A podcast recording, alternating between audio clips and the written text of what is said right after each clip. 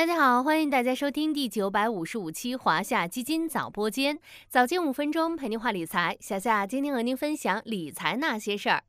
二零二四年的第一周，小伙伴们过得怎么样啊？最近天气不错，大家的心情想必也都不错。公历新年来了，农历新年还会远吗？一年一度最有盼头的日子，已经离咱们越来越近了。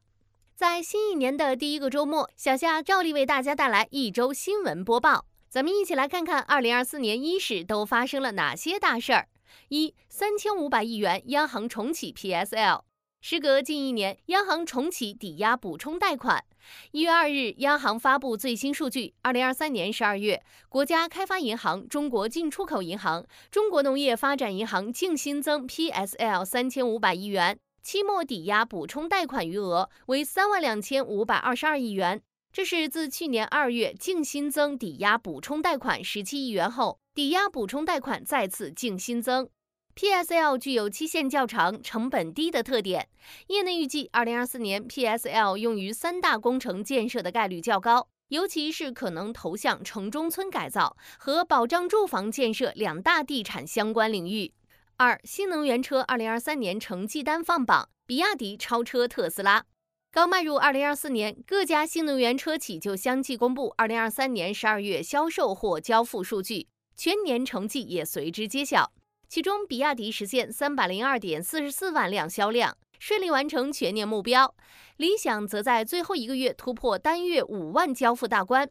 根据一月二日特斯拉发布的产销数据，二零二三年第四季度纯电车型交付四十八点四五万辆。而比亚迪在二零二三年第四季度纯电车型销量为五十二点六四万辆，这意味着去年四季度比亚迪纯电车型销量超越特斯拉。业内预计，二零二四年新能源汽车批发量将达到一千一百万辆，渗透率则将会达到百分之四十三。元旦档电影票房刷新纪录。灯塔专业版数据显示，二零二四元旦档总票房达到十五点三三亿，刷新中国影史元旦档最高票房纪录。爱情片《一闪一闪亮星星》斩获超六亿票房，成档期冠军，为今年电影市场创造了良好开局。其中，二零二三年十二月三十一日，市场单日票房达到了七点三二亿元，刷新了中国影视元旦档单日票房纪录。四部分购房者利率直降十个基点。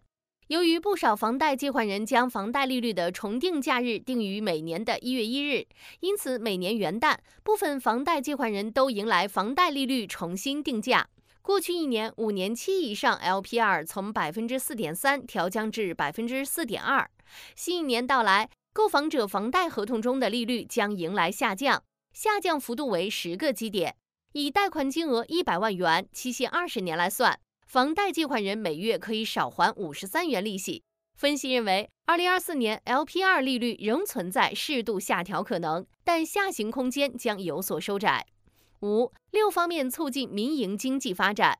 据新华社报道，国家发改委主任郑山杰一月二日表示，国家发改委将会同有关方面传承弘扬创新发展晋江经验。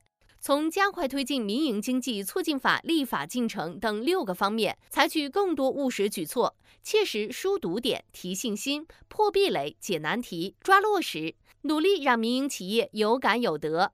六，中泰两国宣布永久互免。元旦刚过，出境游市场再迎重磅消息。据央视新闻消息。泰国总理赛塔他微信当地时间一月二日表示，中泰两国将从三月起永久互免对方公民签证，也就是说，双方游客将无需签证前往对方国。七，成品油价迎二零二四年首涨。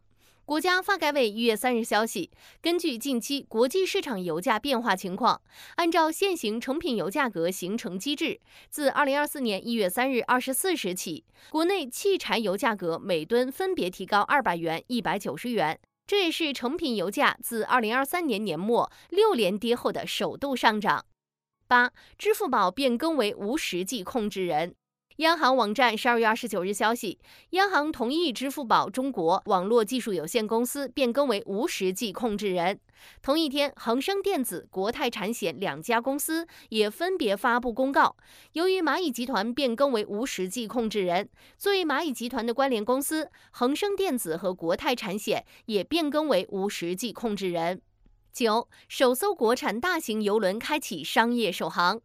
今年首日，首艘国产大型邮轮“爱达魔都号”正式开启商业首航。此次执行的东北亚航线行程共七日六晚，船票价格从两千元到一万多元不等。十，上海楼市大动作。一月二日，上海公积金中心发布调整本市住房公积金个人住房贷款政策的通知，明确第二套改善型住房的认定规定，并调整了第二套住房最低首付比。以让更多购房者能够使用公积金贷款，降低购房成本。这一周的重点新闻就为大家盘点到这里了。顺便说一句，每年年初往往都有很多重磅政策或者数据公布，大家记得关注咱们每周两次的新闻盘点哦。好了，今天的华夏基金早播间到这里就要结束了，感谢您的收听，我们下期再见。